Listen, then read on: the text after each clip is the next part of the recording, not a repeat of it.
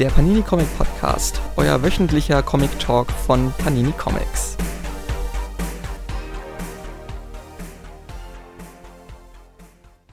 Hallo und herzlich willkommen zur neuen Folge vom Panini Comic Podcast. Heute spreche ich mit Bodo Birk. Hallo Bodo. Ja, hallo, grüße dich. Äh, Bodo, du bist unter anderem verantwortlich für den Comic-Salon in Erlangen als Messeveranstalter. Kannst du uns kurz erklären, was genau der Comic-Salon ist? Ja, der Comic-Salon ist eben, eben mehr als eine Messe und äh, sondern ist ein Festival rund um Comic-Kunst, Comic, grafische Literatur. Im Zentrum steht, wie du zu Recht gesagt hast, eine Messe mit äh, äh, den, mit den deutschsprachigen Comicverlagen, aber auch äh, Händlern, Agenturen äh, und auch inzwischen vielen Einzelkünstlern und Kleinverlagen und so, auch Hochschulen. Wir haben in dem Jahr 24 Stände von Hochschulen gehabt, an denen man Comic oder Comic-ähnliche Fächer studieren kann. Neben der Messe gibt es ein großes Ausstellungsprogramm. 22 Ausstellungen hatten wir in dem Jahr, verteilt über das ganze Stadtgebiet von Nachwuchszeichnerinnen und Nachwuchszeichnern aus dem Comic-Seminar bis hin zu äh, Größen der Comic-Geschichte wie Will Eisner Retrospektive oder ähnliches. Dann gibt es dazu ein Programm, Begleitprogramm möchte ich es gar nicht nennen, ist ja auch ein zentraler Bestandteil mit Podien, Gesprächen, Vorträgen, Workshops, äh, ähm, Präsentationen. Ähm, Comic-Lesungen spielen eine immer größere und immer wichtigere Rolle. Das ist so in den letzten zehn Jahren stark dazugekommen. Die Verleihung des Max- und Moritz-Preises ist wichtig. Ja, ähm, und dann gibt es noch ein Comic-Filmfest, in dem wir also Comic-Verfilmungen und Dokumentationen über Comic-Künstlerinnen und Comic-Künstlern zeigen. Das Ganze dauert vier Tage, findet im ganzen Stadtgebiet von Erlangen statt und es kommen so 30.000 Besucherinnen und Besucher. Seit wann gibt es den Salon denn schon? Den gibt es seit den frühen 80er Jahren. Das ist ein bisschen die Frage, was man jetzt zum ersten Comic-Salon erklären möchte.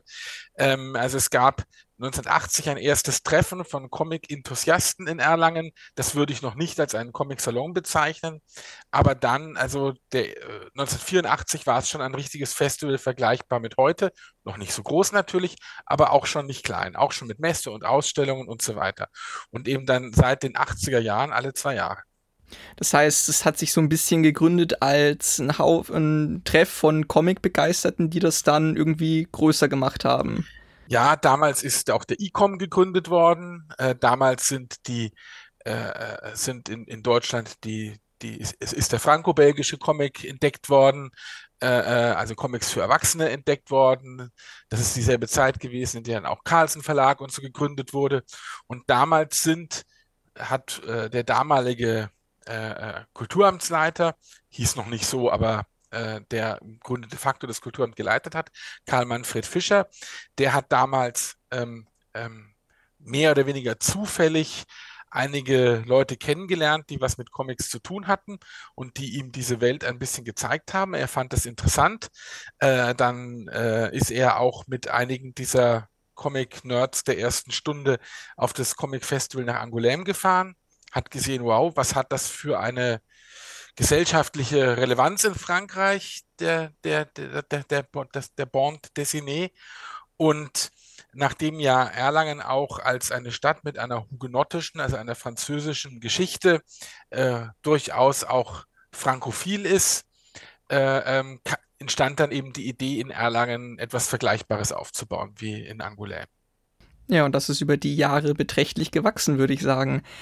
Ähm, genau, du bist äh, da viel für die Organisation zuständig, da fällt bestimmt richtig viel an. Was würdest du sagen, ist so eine Aufgabe, die im Vorfeld erlegt werden muss, an die jetzt die meisten nicht unbedingt denken, wenn sie an Festivalplanung denken? Das ist, das ist schwer zu sagen. Ähm, aber es ist, also tatsächlich sind wir, wir sind eine Abteilung im Erlanger Kulturamt und natürlich ist auch sehr, sehr viel administratives, verwaltungstechnisches zu machen, ist an, sind neben den Dingen, die man sich vielleicht vorstellen kann, dass man, dass es spannend ist, sich Themen zu überlegen für Ausstellungen, sich Gäste einzuladen für Gespräche und Diskussionen, natürlich auch äh, mit den Verlagen Kontakt aufzunehmen, die Messe zu besprechen und zu planen, sind es natürlich auch viele Dinge, die so im Hintergrund passieren, wie dass man Genehmigungen für Dinge einholen muss, dass man überhaupt erst einmal die finanzielle Basis dafür schaffen muss. So ein Comic-Salon kostet ja inzwischen rund eine Million Euro. Äh, diese, diese Finanzen müssen auch erstmal zusammengetragen werden. Die Stadt Erlangen trägt den größten Teil, aber dann haben wir einen Hauptsponsor, dann haben wir natürlich Zuschussgeber von Bund und vom Land und so weiter. All das muss ja über Jahre hinweg, das ist, geht ja auch nicht innerhalb von ein paar Monaten, diese Zuschussfristen und sowas. Ja, und jetzt mit den, äh, der Comic Salon hat ja, die Messe des Comic Salons hat ja in den letzten zwei Jahren, äh, die letzten zwei Male, Entschuldigung, es ist ja auch eine Pause gewesen wegen Corona, äh, in Zelten auf dem Schlossplatz und im Schlossgarten stattgefunden. Und das ist natürlich ein enormer Vorlauf. Das muss sowas, wenn die öffentliche Hand solche Zelte äh, beauftragt, dann muss das bundesweit ausgeschrieben werden. Das sind Vergabeverfahren und so weiter. Ähm, also das sind dadurch, dass wir eine, eine, eine Abteilung in der Stadtverwaltung sind, spielt natürlich das und wir mit Steuergeldern umgehen und das natürlich auch sehr, sehr transparent sein muss und auch geprüft wird von der Revision, ob damit vernünftig umgegangen wird, muss das natürlich nochmal anders verwaltungstechnisch korrekt sein und transparent sein, als es vielleicht wäre, wenn es eine Firma oder ein Verein machen würde. Hm. Wie lange Vorlauf plant ihr dann ein, bevor die Messe startet für die Vorbereitung?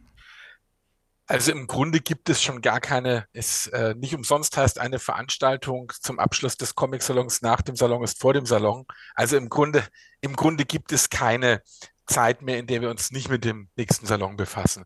Auch, auch schon im Vorfeld des diesjährigen Salons sind Dinge überlegt worden, die man dann schon für in zwei Jahren äh, äh, äh vorbereitet und äh, ähm, oder sagt, das wäre was für in zwei Jahren und dann äh, jetzt schon in die Vorbereitung einsteigt. Klar, wir haben immer so Phasen, dadurch, dass wir eben eine Abteilung im Erlanger Kulturamt sind, die für alles Mögliche, für alle möglichen, für mehrere Festivals zuständig sind. Das Erlanger Poetenfest, ein großes Theaterfestival, aber auch sonst Konzerte am Wochenende im Schlossgarten und so weiter. Gibt es dann Zeiten, in denen äh, ähm, bei uns dann andere Festivals im Vordergrund stehen und der Salon dann äh, ein bisschen zurückstehen muss in der Vorbereitung.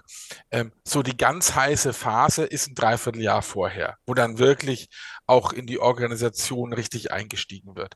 Aber so die Inhalte, also auch jetzt beginnen natürlich schon die ersten Überlegungen für die Inhalte des Salons 2024. Die Messe wird ja auch gerne als äh, die deutsche Comic-Biennale bezeichnet. Äh, trifft es deiner Meinung nach zu? Naja, ähm, äh, Biennale heißt ja erstmal, dass es alle zwei Jahre stattfindet. Äh, und äh, insofern ist es natürlich sachlich vollkommen richtig. Aber man denkt natürlich vielleicht irgendwie an die Biennale in Venedig, an eine Kunst, große Kunstausstellung oder sowas, wenn man das, wenn man das so hört. Und ja, ich finde den Vergleich natürlich ist ja schmeichelhaft, weil natürlich sind wir nicht so groß wie die, wie die Venedig Biennale. Aber mit, ich denke, von der Breite der Palette, von der ähm, äh, äh, auch, auch von den Publikumskreisen, die es uns immer mehr gemeinsam mit den Verlagen gelingt zu erschließen, dass eben nicht nur reine Comic-Fans zum, zum Comic-Salon kommen, sondern dass das insgesamt eine Veranstaltung wird für jeden, der sich für Kunst und Kultur interessiert. Die einen sind mehr Literatur interessiert und gehen dann in die Comic-Lesungen, die anderen sind mehr Kunst interessiert und da gibt es ja auch viele Ausstellungen, die, äh, äh wo der Comic-Begriff ein sehr breiter ist und die äh, dann, äh, äh, wo man sagen kann, das, ist, geht, das geht schon im Bereich der bildenden Kunst. Also insofern denke ich auch, jenseits der strengen Definition alle zwei Jahre, dass diese Assoziation Biennale als eine große Kunstausstellung, dass das inzwischen bis zum gewissen Grad, auch wenn es schmeichelhaft ist, für den Salon schon zutrifft. Ja, selbst Markus Söder hat dieses Jahr äh, dem Comic-Salon einen Besuch abgestattet. Habt ihr ihn dazu eingeladen oder ist er darauf von selbst gekommen? Also eingeladen hat ihn der äh, ein, ein, Verein, der in Erlangen gegründet wurde, der sich dafür einsetzt, dass es in Erlangen in Zukunft einmal ein Comic-Museum gibt. Also es gibt dann schon, schon länger den Gedanken, in Erlangen ein Comic-Museum äh, zu gründen. Äh, äh schon der Karl-Manfred Fischer, mein Vorgänger in der Festivalleitung, hat vor 20, 30 Jahren diese Idee formuliert. Dann gab es immer wieder Zeiten, in denen das dann nicht mehr so Thema war, weil die, kommunalen Finanzen schlecht waren, weil das andere, selbst der Salon ist ja in seiner Existenz nicht immer unumstritten gewesen.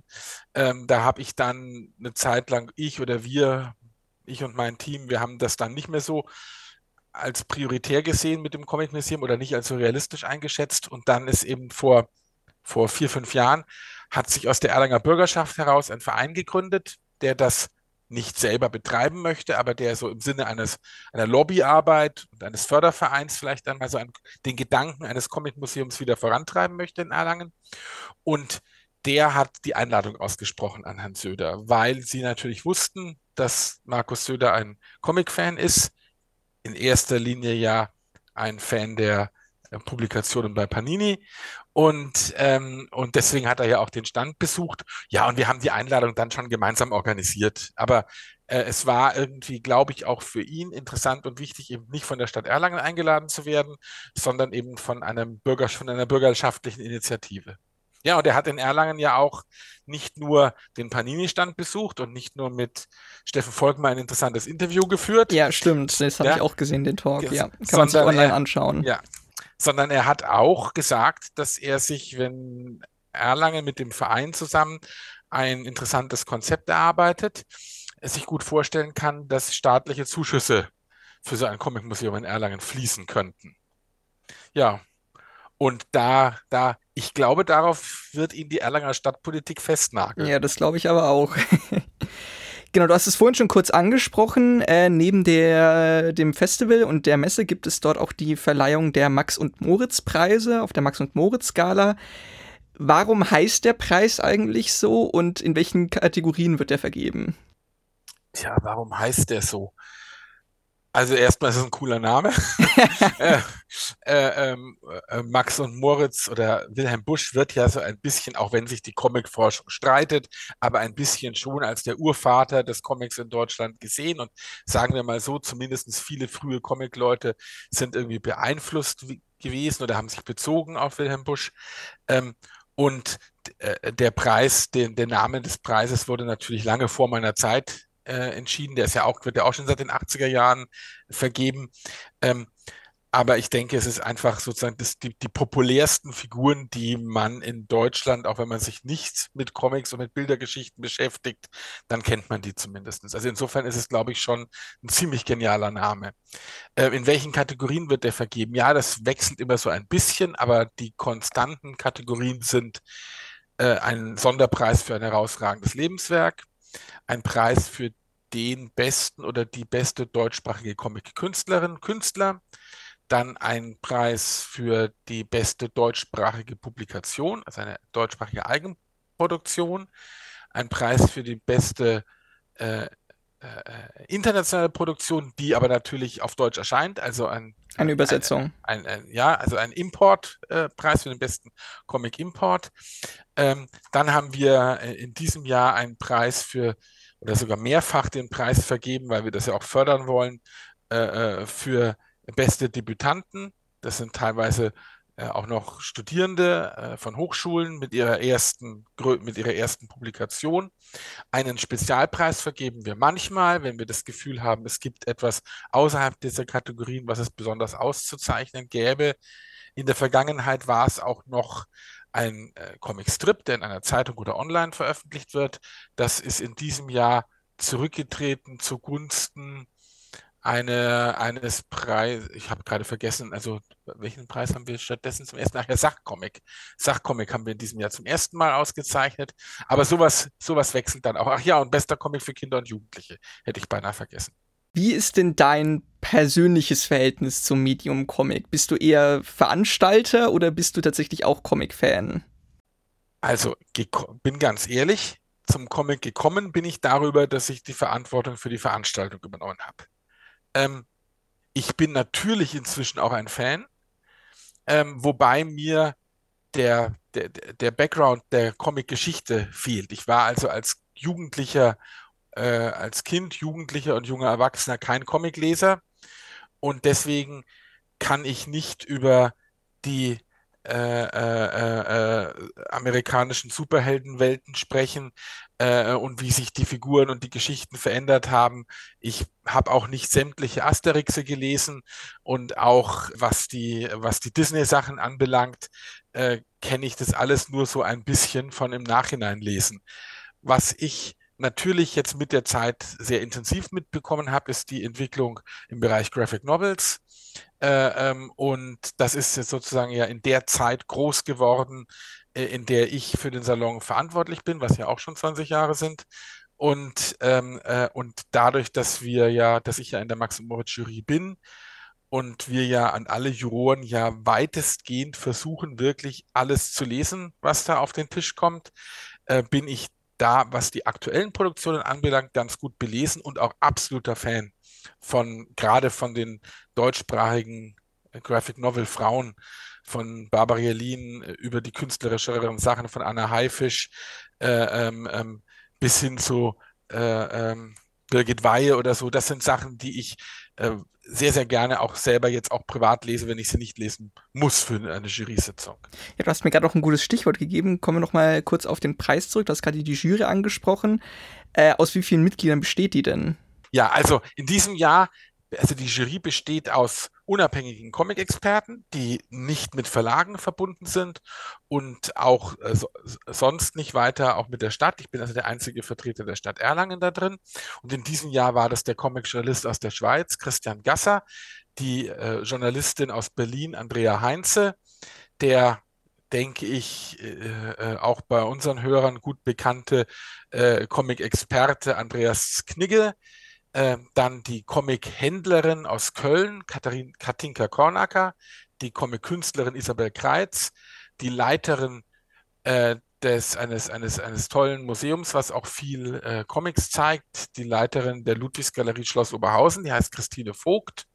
Ja, und meine Wenigkeit, genau. Wir, wir und die Jury, äh, äh wir versuchen da eine äh, relativ große Kontinuität zu wahren. Äh, äh, die, die Kolleginnen sind immer einige Jahre dabei und werden dann gelegentlich wechselt natürlich auch mal was. Aber es ist ganz wichtig, dass man auch sich äh, Sachen vornehmen kann, äh, äh, für, äh, dass man ein bisschen langfristiger denken kann, dass man sich auch Sachen, die vielleicht in diesem einen Jahr nicht klappen, fürs nächste Jahr vornehmen kann, dass man auch gewisse Entwicklungen beobachten und, aufze und aufzeigen kann.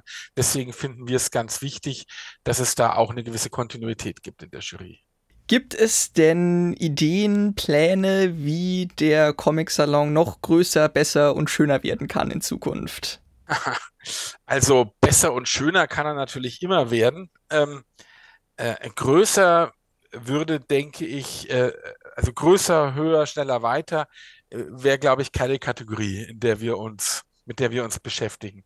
Äh, von der Größenordnung ist her ist es das, was wir, was wir leisten und bewältigen können, ähm, äh, was finanzierbar ist und was auch noch ein bisschen ich meine, es ist ja schon eine große Veranstaltung, aber was auch ein bisschen noch den familiären Charakter beibehält, weil natürlich ist es auch ein ganz, ganz großes Familientreffen und das macht es auch aus, dass es eben nicht ganz anonym und groß ist wie die Frankfurter Buchmesse, sondern dass man halt schon Bekannte trifft und dass man auch unser Verhältnis zu den Künstlern und Künstlern, zu den Verlagen und sowas eben noch, noch ein familiäres und persönliches ist. Ähm, ja, was kann man, was, was kann man besser machen? Also ein Punkt ist bestimmt äh, in den letzten Jahren ähm, äh, ähm, nicht ideal gewesen. Also wir wollen ja ein Festival sein, was die ganze Breite der, der, der Comic-Kunst und der Comic-Literatur zeigt. Und es gelingt uns nicht so, wie wir gerne wollen, auch die, den japanischen Comic, also den Manga zu präsentieren. Wir haben also äh, wenig Manga-Aussteller und damit auch ein äh, klein, nur ein kleines Manga-Publikum. Da wollen wir bestimmt besser wieder werden. In diesem Jahr hatten wir weniger internationale Künstlerinnen und Künstlerstars da, was natürlich noch der, den Einreisebestimmungen, der Unsicherheit der Corona-Lage und sowas geschuldet war, aber da müssen wir auch wieder, müssen auch wieder noch internationaler werden. Ähm, in den Ausstellungen, da kann man sich natürlich, also die sind ja nie perfekt. Ne? Da kann man ja immer noch interessanter werden und noch, äh, wie soll ich sagen, noch ambitionierter, was die inhaltliche Durchdringung und die, die Tiefe der Vorbereitung anbelangt. Ich meine, das sind 22 Ausstellungen gewesen, äh, ähm, dass da nicht jedes so vorbereitet werden kann wie eine Halbjahresausstellung in der Staatsgalerie Stuttgart. Das ist auch klar. Aber auf der anderen Seite sind die Zeiten eigentlich vorbei, wo man einfach nur ein paar hübsche Originale an die Wand hängt. Äh, die Leute wollen schon mehr erfahren inzwischen über die Künstlerinnen und Künstler, über die Inhalte und so. Und das ist etwas, wo wir, denke ich, uns in den letzten Jahren schon weiterentwickelt haben, aber wo man auch nie am Ende ist. Aber ich würde mal sagen, asiatische und fernöstliche Comic-Kunst, das wäre eine Sache, die wir uns vorgenommen haben, die muss wieder präsenter werden. Ja, vor allem, weil dieser, diese, dieser, dieses Genre ja auch in Deutschland von Jahr zu Jahr weiter wächst. Also die Popularität hier wird ja immer größer diesbezüglich. Ja, aber sie haben halt ihre eigenen Veranstaltungen. Ja, ja? das stimmt. Und äh, das macht ja auch keinen Sinn, da in Konkurrenz zu treten. Das ist ja toll, dass es die gibt. Aber wir haben eigentlich den Anspruch, die Veranstaltung in Deutschland zu sein, wo man die ganze Brandbreite und die ganze Palette sehen kann. Und da fehlt das natürlich. Gerade, wie du vollkommen zu Recht sagst, bei der wirtschaftlichen Bedeutung, die die Mangas immer noch und in den letzten Jahren noch verstärkter haben. Wir kommen jetzt allmählich zum Ende und deswegen, äh, Bodo, würde ich noch fragen, hast du noch ein paar schöne Abschiedsworte für Och. mich und die Zuhörerschaft? Naja, äh, wir kommen schon zum Ende. Äh, äh, na, also äh, verabschieden wollen wir uns ja gar nicht wirklich. Es geht ja, geht ja, wie gesagt, nach dem Salon ist vor dem Salon. Wir, wir würden uns natürlich, wir freuen uns, wir würden uns natürlich freuen, wenn wir Besucher kann man, Besucherinnen und Besucher kann man immer noch mehr haben, ne? wenn man gerade drüber spricht, äh, äh, was, was sich noch verändern und verbessern kann. Also wir halten Besucherströme halten wir schon noch aus. Und auch daran werden wir sicherlich arbeiten, dass, äh, äh, ich sage mal so, im Gegensatz zu anderen Kulturveranstaltungen, die Kulturämter sonst machen, äh, da bewegen wir uns ja mehr so in einem Elfenbeinturm. Ja, da geht es nicht um Besucherzahlen, da darf man auch nicht über Umsätze, über Marktanteile sprechen. Es geht das um die ja, hohe Kunst. Da geht es ja nur um die hohe Kunst. Und das Tolle am Comic Salon ist, und das empfinden wir als ein großes Privileg, dass wir eine Veranstaltung haben, die wir machen dürfen als Stadt, als Kulturamt mit Steuergeldern, die aber so dazwischen liegt, wo auf der einen Seite natürlich die hohe Kunst ist, aber auf der anderen Seite eben auch Leute erreicht werden, die sonst vielleicht nicht auf Kulturveranstaltungen gehen. Ja? Und um diese Leute zu erreichen, muss man sich natürlich auch damit beschäftigen. Was ist auf dem Markt gerade relevant? Was wird viel gelesen? Außerdem haben wir eine Messe. Das heißt, auch ein Anteil einer durchaus kommerziellen Ausrichtung in einer insgesamt Kulturveranstaltung. Und das ist was Ungewöhnliches für ein Kulturamt, sich mit so einer mit einer Veranstaltung, die irgendwie auch der Kultur- und Kreativwirtschaft zuzurechnen ist, zu beschäftigen. Und das tut uns total gut, glaube ich, als Kulturamt, dass wir eben nicht nur so in einem Elfenbeinturm sind. Und deswegen sind natürlich gerade beim Comic-Salon für uns Besucherzahlen auch nicht irrelevant, weil für die Aussteller ist es wichtig, dass wir gute Werbung machen, dass wir ein gutes Programm haben, dass wir äh, damit viele Leute kommen und damit viele Leute an die Stände kommen. Und ja, ich, wir würden uns sonst dagegen wehren, äh, Veranstaltungen immer nur an den Besucherzahlen zu messen. Aber im Comic-Salon ist das schon sehr wichtig. Es macht die Veranstaltung ja auch ein Stück weit einzigartig, diese Mischung. Also ich glaube, in der Form weiß ich jetzt nicht, ich kann nicht, äh, ich möchte un, äh, ungern generalisieren, aber ich kenne zumindest keine andere Veranstaltung, diesen, die so einzigartig in dieser Hinsicht auftritt da, da ist das Vorbild Angoulême natürlich auch immer noch ein bisschen präsent, weil das Angoulême Festival ist auch beides, wobei wahrscheinlich der Schwerpunkt dort noch ein bisschen ausgeprägter Comic-Markt ist und kommerziell ist. Klar, der ist ja auch sehr viel mächtiger in Frankreich. Aber ansonsten hat man halt immer eher entweder Kunst- und Kulturveranstaltungen oder kommerzielle Conventions. Ne? Und was, was, was für uns aber daran spannend ist, also ich glaube, das wirkt sich also ein gewisses Bewusstsein auch für Publikumswirksamkeit, für das Erreichen von Leuten außerhalb der Kulturblase und so.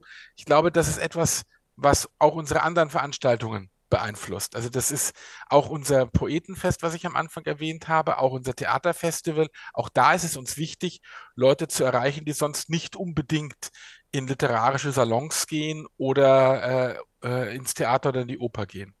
Und insofern tut es uns gut, als Kulturamt sowas für den Comic-Salon zu machen. Bodo, vielen Dank für deine Zeit. Es war mir eine Freude.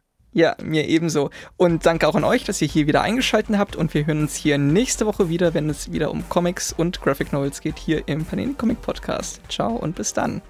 Tschüss.